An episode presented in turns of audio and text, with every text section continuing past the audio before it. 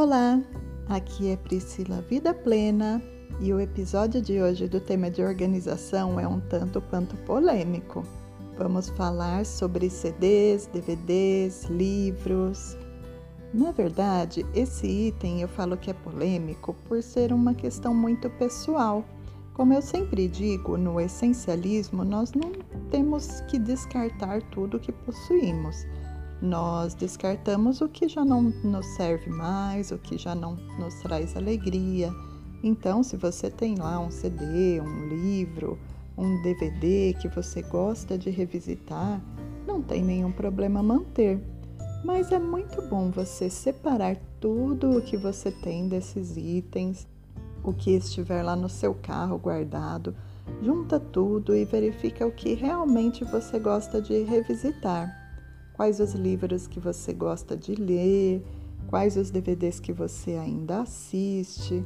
Muitas vezes acontece de nós termos esses itens e não termos mais nem aparelhos para utilizá-los, né?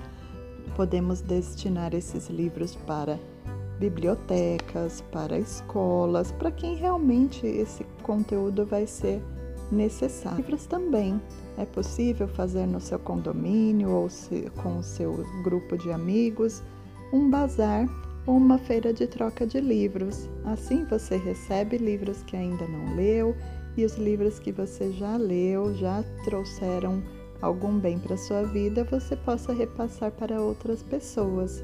No caso dos livros, eu opto por é, versões eletrônicas, audiolivros ou uso de bibliotecas quando é possível, né?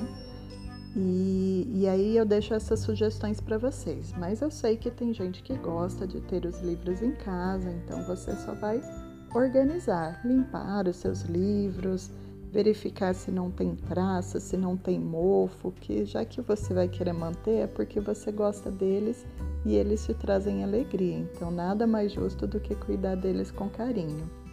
Muito obrigada por quem está me acompanhando até aqui.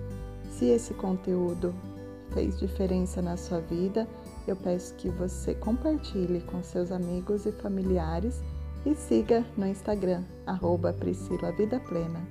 Um beijo e até a próxima!